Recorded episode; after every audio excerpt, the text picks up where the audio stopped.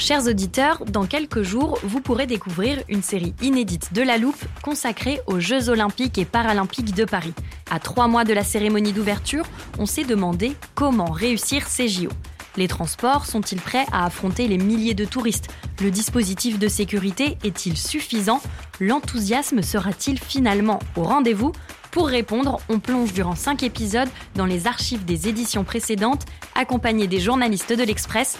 C'est à retrouver à partir du 13 mai sur toutes les plateformes d'écoute. Hiring for your small business? If you're not looking for professionals on LinkedIn, you're looking in the wrong place. That's like looking for your car keys in a fish tank. LinkedIn helps you hire professionals you can't find anywhere else, even those who aren't actively searching for a new job but might be open to the perfect role. In a given month, over 70% of LinkedIn users don't even visit other leading job sites. So start looking in the right place. With LinkedIn, you can hire professionals like a professional. Post your free job on linkedin.com slash people today.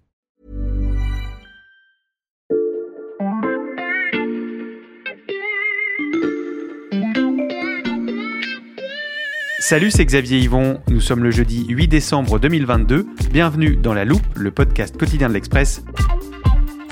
Allez, venez, on va écouter l'info de plus près. Pour commencer ce podcast, je suis allé chercher un extrait d'un épisode auquel je repense régulièrement. Quatre mois après l'invasion russe, avec le spécialiste des questions militaires Johan Michel, on se demandait si l'Ukraine pouvait gagner la guerre. Ça veut dire quoi exactement gagner la guerre dans ce cas précis? Parce que euh, c'est euh, l'Ukraine reprend la totalité du Donbass, puis euh, la Crimée, elle rentre à Moscou, ou est-ce que gagner la guerre, c'est faire en sorte qu'elle s'arrête maintenant? Et Johan Michel ajoutait également cette petite phrase, c'est celle qui m'intéresse aujourd'hui. On analyse une victoire non pas aux prises, mais au but de guerre. On analyse une victoire non pas aux prises, mais au but de guerre. Alors, je sais, le conflit n'est pas terminé, rassurez-vous, je ne divague pas, mais il y a déjà un grand gagnant de la guerre en Ukraine qui a atteint tous ses objectifs sans avoir eu besoin d'envoyer le moindre soldat sur le front. Ce n'est donc ni l'Ukraine ni la Russie. Le nom de ce gagnant, les États-Unis. Depuis le début de l'invasion de l'Ukraine, ils ont obtenu de nombreuses victoires, économiques comme diplomatiques, directement grâce au conflit ou de manière plus détournée. Dans cet épisode, on passe donc à la loupe le butin de guerre américain. Et pour analyser ces succès américains, j'accueille Béatrice Mathieu, grand reporter à l'Express. Salut Béatrice. Salut Xavier. Je le disais en introduction, Béatrice, ça peut être surprenant de parler de gagnants alors que la guerre en Ukraine n'est pas terminée. Oui, pourtant ils sont nombreux, hein, ces gagnants, à profiter mmh. euh, de la guerre. Alors, on pourrait citer par exemple hein, les pays du Golfe qui sont devenus incontournables hein, pour fournir euh, bah, des hydrocarbures et notamment euh, du pétrole mmh. à l'Europe. mais il n'y a pas que des pays, il y a aussi des traders dans les milieux du pétrole, dans les céréales. Il y a aussi ceux qui fabriquent les barges pour regazéifier et liquéfier le gaz. Mmh. ces entreprises, elles sont aussi très très gagnantes. Mais il y a un vrai gagnant, comme tu le disais au début, ben, c'est l'Amérique. En fait, la guerre en Ukraine, elle a permis la consolidation de l'hégémonie américaine sur le monde occidental. Mhm. Et donc, ils ont gagné sur le plan géostratégique, évidemment, mais aussi économique, sans qu'un seul GI euh, n'ait eu besoin de fouler le sol ukrainien. Et c'est donc sur les États-Unis qu'on va se concentrer aujourd'hui. Je te propose qu'on rédige ensemble la liste des objectifs qu'ils ont pu atteindre grâce à cette guerre. Tu vois, j'ai installé un petit tableau dans le studio, donc je te laisse prendre un feutre et écrire le premier, Béatrice. Alors, bon, là, c'est évident. On en a parlé hein, depuis le début euh, de l'invasion en mhm. février, et encore plus euh, maintenant qu'il fait froid. Euh, bah, c'est quoi? L'énergie. Bah voilà, c'est l'énergie. Alors, j'écris énergie. Alors ça, euh, c'était une promesse de Biden. Hein. Mhm. Dès le début euh, du mois de mars 2022, euh, il disait 15 milliards de mètres cubes supplémentaires de gaz naturel liquéfié devraient être fournis au marché européen cette année. Alors tu l'entends, hein, il disait que les États-Unis allaient s'assurer que les familles en Europe puissent passer cet hiver et l'hiver suivant. Hmm. Mais tu t'en doutes bien, ça n'est pas seulement de l'altruisme américain. Évidemment, je suppose qu'il y a un intérêt économique derrière cette générosité. Oui, alors évidemment, en plus de permettre à l'Europe de réduire la dépendance à la Russie, les producteurs américains de GNL ont vu tout de suite hein, la bonne affaire qu'ils pouvaient euh, faire à livrer euh, le marché européen. En fait, ils produisent, acheminent et liquéfient au coût américain, Mhm. qui est très très bas, et puis ils vendent au tarif en vigueur en Europe qui lui est très très élevé. Parce qu'il y a une spécificité sur le marché du gaz, à la différence du pétrole. Le pétrole, tu sais, tu as un cours mondial. Mhm. Ben, le gaz, non, ce sont des cours qui sont régionalisés. Tu as un cours du gaz au niveau américain, un cours du gaz en Asie, un cours du gaz en Europe. Et en Europe, aujourd'hui, ben, il est très très élevé, alors que le prix de production aux États-Unis est très bas. Et on voit déjà des résultats de cette stratégie pour l'économie américaine? Oui, alors sur le premier semestre 2022, les exportations de GNL, donc de gaz naturel liquéfié, ont progressé de 20% et quasiment les deux tiers ont pris le chemin de l'Europe. Mhm. Donc la promesse de Biden, en fait, d'augmenter de, 15 milliards de mètres cubes, elle pourrait même être dépassée euh, cette année. D'autant que les États-Unis, bah, ils ont la capacité. Il y a une sorte de consensus politique aux États-Unis bah, pour Mhm. faire plus de gaz de schiste. Ils ont euh, le réseau de gazoducs le plus étendu de tous les grands pays et puis ils investissent énormément dans des terminaux de liquéfaction. Alors en fait, ils sont en train de réaliser un très très vieux rêve qu'ils avaient depuis le début des années euh, 80, c'était bah, couper le lien énergétique qui reliait la Russie avec l'Europe. Mhm. Ils avaient fait énormément de pression au début des années 80 quand il y avait eu le- les- la première construction euh, des gazoducs euh, Nord Stream 1. Et puis ils avaient recommencé avec Nord Stream 2 en mettant en place ou en menaçant de sanctions en fait les entreprises européennes qui participaient à, à ce projet. Ben, pour eux, la guerre en Ukraine, c'est un peu un cadeau du ciel. Un cadeau du ciel pour les Américains, mais beaucoup moins donc pour les Européens, Béatrice. Bah oui, parce que l'Europe, en pleine crise existentielle hein, sur son modèle énergétique, pour elle, la question est simple. Est-ce qu'elle passe d'une dépendance russe à une dépendance américaine? Et ça, c'est la vraie question. On a donc rempli la première ligne de notre liste de gains américains. J'en rajoute une tout de suite, hein, euh, Xavier, parce que l'énergie, c'est une conséquence directe Mhm. de la guerre. Mais il y en a aussi une indirecte, c'est celle de la compétitivité. La compétitivité, c'est-à-dire Ben, elle tient en deux mots, la compétitivité. C'est America First. l'Amérique d'abord. Voilà, c'est ça. Alors, il n'y a pas vraiment eu de changement de ligne hein, entre Biden et Trump. Mhm. Euh, pour eux, euh, il y a une priorité, c'est la réindustrialisation de l'Amérique. Alors, avec le choc qui balaie l'Europe, en fait, il y a des pans entiers des activités qui se faisaient aujourd'hui qui ne sont plus rentables parce que euh, l'énergie coûte très très cher Mhm. en Europe. Euh, et donc, il y a des entreprises eh ben, qui pourraient être tentées, en fait, soit d'investir beaucoup plus aux États-Unis, soit tout simplement de délocaliser certaines activités directement aux États-Unis. Des entreprises qui décideraient d'aller s'implanter aux États-Unis, c'est le monde à l'envers, Béatrice. Bah oui, alors pendant des décennies, hein, c'est le prix de la main-d'œuvre qui a dessiné la carte de la mondialisation. Mm. Les grandes multinationales s'installaient là où le coût de production, le coût de la main-d'œuvre était euh, le moins cher. Maintenant, dans de nombreux secteurs industriels, ce sont les tarifs du gaz et de l'électricité, donc les prix de l'énergie, qui Mhm. sont scrutés vraiment à la loupe. Et avec cette grille de lecture, bah, évidemment, l'Amérique fait figure d'Eldorado. Elle a du gaz de schiste, hein, je te l'ai Mhm. dit, euh, à ne plus savoir euh, qu'en faire. Et donc, ça, cet avantage compétitif, eh ben, il est durable parce qu'aujourd'hui, on peut dire que grosso modo, le prix du gaz va être durablement deux à trois fois moins cher aux États-Unis qu'en Europe. Et alors, j'en rajoute une couche, c'est que Joe Biden, cet été, il a abattu une carte maîtresse. Ah ça, je crois savoir ce que c'est. Euh, Françoise Coste, notre spécialiste préférée des États-Unis à la loupe, en a parlé dans un épisode il y a quelques semaines. L'Inflation Reduction Act, c'est Voilà, ça IRA. C'est un vaste plan, et alors là, tu vas en entendre parler pendant euh, des mois et des Mhm. mois. C'est un vaste plan pour limiter le choc inflationniste et accélérer la décarbonation de l'économie américaine. Alors, on pourrait se dire, bah, on est content parce que pour nous, les Européens, pendant très longtemps, on a dit, bah, les Américains, ils font pas grand chose hein, pour décarboner, euh, pour être plus verts. Et puis alors là, ils ont fait, ils font euh, quelque chose de très très fort, mais là, nous, on n'est pas content parce qu'on risque d'être les dindons de la farce. Mhm. Je vais te donner un exemple. hein. L'IRA, c'est très très vaste, mais juste un exemple. Ce plan prévoit une subvention de 7500 dollars à l'achat d'un véhicule électrique. Alors nous aussi, on fait ça. hein. Mhm. Mais eux, ils ont une petite condition supplémentaire. C'est à condition que ce véhicule électrique soit assemblé aux États-Unis Mhm. et que la batterie contienne 40% de minerais extraits localement. Alors pour les constructeurs européens, hein, c'est un risque de forte distorsion de concurrence et un véritable appel du pied à construire leur voiture électrique, non pas en Europe, mais aux États-Unis. Donc ça, ça a été au cœur des discussions entre Macron et Biden la semaine dernière, quand le président français a été en visite d'État aux États-Unis. Mais surtout les choix faits, en particulier l'Inflation Reduction Act ou le CHIPS Act, sont des choix qui vont fragmenter l'Occident. Et tu as des exemples d'entreprises qui risquent de partir s'installer aux États-Unis pour ces raisons? Ben, tu en as une, hein, une entreprise suédoise hein, de batteries euh, électriques, euh, Northvolt, qui a mhm. dit que euh, bah, ils allaient plutôt investir aux États-Unis. Tu as BASF, hein, qui est le géant de la chimie allemand, qui a dit qu'il réfléchissait aussi à investir là-bas. Et puis, tu as des États comme l'Oklahoma qui font mhm. des, des, tentatives de séduction incroyables, notamment en Allemagne, et qui avançant le prix de l'énergie, mais aussi le coût de la main d'œuvre qui était qui était assez bas. Et on sait que des entreprises comme Lufthansa ou Siemens seraient prêtes à investir euh, là-bas.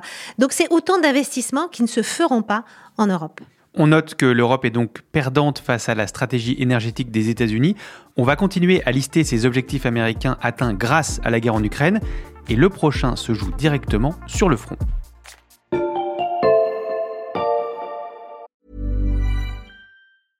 I'm Sandra, and I'm just the professional your small business was looking for. But you didn't hire me because you didn't use LinkedIn jobs. LinkedIn has professionals you can't find anywhere else, including those who aren't actively looking for a new job but might be open to the perfect role, like me. In a given month, over 70% of LinkedIn users don't visit other leading job sites. So if you're not looking on LinkedIn, you'll miss out on great candidates like Sandra. Start hiring professionals like a professional. Post your free job on linkedin.com/people today.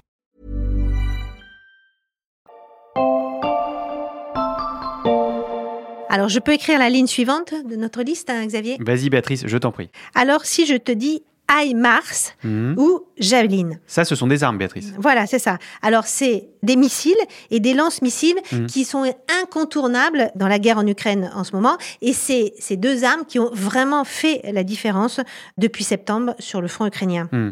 Alors, leur particularité, alors tous les deux sont fabriqués par le géant américain Lockheed Martin, le plus gros fabricant d'armes de la planète. Donc, je t'inscris un nouveau nom euh, sur cette liste, c'est la santé de l'industrie militaire américaine. Dans un contexte de guerre, c'est assez logique en effet. Oui, mais bon, toutes ces armes américaines, elles ne partent pas qu'en Ukraine. Comment ça? Bah Parce que l'Europe se réarme euh, partout. Mhm. Parce que euh, la guerre en Ukraine, mais aussi parce que contexte géopolitique global beaucoup plus tendu. Donc il y a des achats sur étagère, c'est-à-dire qu'on va euh, directement acheter en fait du stock qui est disponible et fourni par l'industrie américaine. Mhm. Et puis il y a des achats qui se font par des commandes de plus long terme. Et on voit bien que en Europe, dans un réflexe un peu quasi pavlovien, eh bien, on se met sous la protection euh, du grand fer américain et la plupart des pays européens ont passé commande aux États-Unis. On peut donner des exemples? Bah, L'Allemagne, hein, d'abord, mhm. qui a annoncé son souhait d'acheter jusqu'à 35 avions de combat F-35. Mhm. Tu as la Royal Navy, ça c'est un peu euh, naturel, ils font ça, ils reviennent toujours euh, au bercail. Hein, et donc, eux, ils vont investir 300 millions d'euros pour accroître la capacité des missiles Tomahawk. Mhm. Il y a les Pays-Bas qui ont aussi mis un milliard sur la table dans des systèmes de défense antimissiles de moyenne portée. Mais il y a aussi l'Estonie très récemment ou encore la Bulgarie. Et l'industrie de l'armement américaine arrive à suivre? Ben non, c'est le problème, hein, parce que la guerre en Ukraine, elle a effectivement entraîné un formidable appel d'air pour tous ces industriels. Je te rappelle que dans les cinq plus premiers fabricants d'armes au monde, ce sont cinq groupes américains. Hmm. Donc c'est un complexe militaro-industriel qui est gigantesque. Et là, ça tourne à pleine capacité et ils n'ont pas forcément les moyens, les usines euh, pour faire tourner euh, encore plus vite. Et ils font face aujourd'hui à des contraintes de production qui sont considérables. Ok, pour l'industrie militaire, c'est clairement un objectif rempli. Pour le suivant, j'ai une suggestion, Béatrice. Ah bon, alors c'est quoi? Je dirais les céréales. Eh oui, tu as raison, même si c'est beaucoup moins spectaculaire que ce qu'on a dit sur l'énergie et l'industrie euh, militaire. Bon, je l'écris, mais alors en plus petit. On l'a déjà évoqué dans la loupe, l'Europe dépendait énormément des céréales ukrainiennes et ça, ça profite donc un peu aux États-Unis. Oui, et notamment aux producteurs de maïs. Mmh. Alors, le maïs, euh, comme pour d'autres céréales, l'Europe s'était mise un peu dans la main de l'Ukraine mmh. pour son approvisionnement. Alors, il y a eu, tu sais bien que les semis ont été compliqués, la récolte a été compliquée, et même si une partie euh, des, des, livraisons euh, de maïs ont pu quitter euh, l'Ukraine, Mhm. le compte n'y est pas hein, pour les Européens, et donc les Européens ont dû aller toquer à d'autres portes. Et bah, comme par hasard, les Américains, qui sont les premiers producteurs mondiaux de maïs, Mhm. eh ben, ont été là, ils ont pris euh, en partie euh, le relais et ont commencé à exporter euh, massivement. Alors là, il y a un petit problème dans ce scénario-là, Xavier, c'est que les épis américains sont majoritairement OGM, Mhm. à la différence de ce que fabriquaient les Ukrainiens. Bon, Béatrice, je pense qu'on a fait le tour des gains économiques des États-Unis depuis le début du conflit, plus ou moins directement. Mais il y a une victoire dont on n'a pas parlé et elle est d'ordre géopolitique. Oui, alors là, moi, je vais pas m'en occuper. Je te propose d'en parler avec Clément Dagnès du Service Monde. Très bonne idée. Je l'ai croisé à la rédaction, je vais le chercher.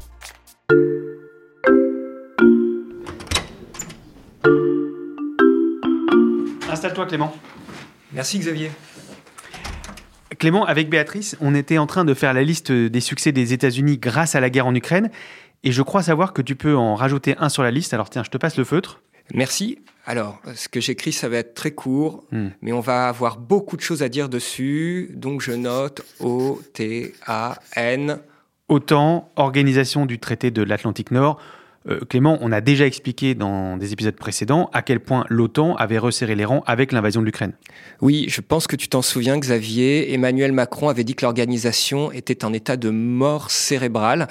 C'était ces mots et euh, la guerre en Ukraine a réveillé clairement euh, l'OTAN en Europe à un moment où on se posait quand même des questions. Hmm. Et c'est à travers l'OTAN, aujourd'hui, que passe bon nombre de discussions entre alliés pour soutenir l'Ukraine et en particulier la coordination des livraisons de matériel militaire. Hmm. Tout ça, mécaniquement, ça a renforcé le leadership américain en Europe à travers l'OTAN. Et à quoi on voit ce renforcement de cette influence américaine en Europe, Clément? Alors déjà, un truc très concret, c'est le nombre de soldats américains. Il est repassé ce nombre au-dessus des 100 000. C'était plus arrivé depuis 2005, sachant, je le rappelle, que leur nombre a diminué par palier depuis la fin de la guerre froide. Hmm. Cela aussi, ça permet de montrer aux alliés de l'OTAN qu'ils peuvent continuer à compter sur l'Amérique au moment où la menace russe se fait plus forte que jamais. On a parlé des armes avec Béatrice. Là aussi, les États-Unis jouent un rôle important depuis le début de la guerre en Ukraine. Oui, ce rôle, il est essentiel. Si l'Ukraine tient, aujourd'hui, le choc, c'est grâce aux armes américaines. Hmm. L'implication militaire des États-Unis dans cette guerre, elle pèse très lourd. Au sein de l'Alliance, par exemple, c'est plus de 2,5 milliards d'euros d'armes qui ont déjà été fournis par le Pentagone à Kiev. Et les promesses de livraison, elles, s'élèvent à plus de 15 milliards de dollars. Cela s'explique aussi par les moyens américains et le fait que Washington dépense pour sa défense deux à trois fois plus que tous ses alliés combinés. Ça pèse. Hmm. Sans parler aussi de ses capacités de renseignement, ses capacités cyber qu'elle met au service des Ukrainiens. Donc on peut dire que les États-Unis ont renforcé le rôle de l'OTAN, Mm. au même titre que l'OTAN a renforcé le rôle des États-Unis. En revanche, les États-Unis n'ont pas cannibalisé ou profité de l'OTAN. Mais on peut imaginer quand même qu'ils ont un autre objectif en tête. Et quel objectif? Alors, comme prix de leur implication en Europe, les États-Unis, à l'avenir, pourraient réclamer à leurs alliés européens qu'ils s'engagent un peu plus à leur côté en Asie face à Pékin. Car, souviens-toi, Mhm. les États-Unis ont amorcé un pivot asiatique depuis Obama, un pivot vers la Chine.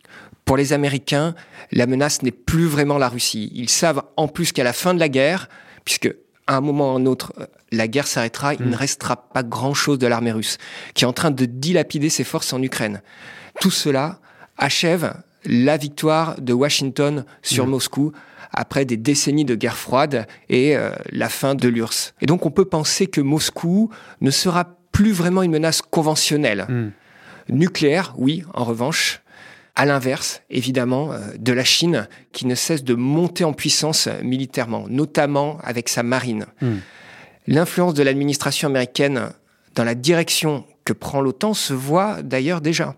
La Chine est mentionnée pour la première fois dans le concept stratégique de l'organisation. Le document considère que le régime chinois pose, je cite, des défis systémiques.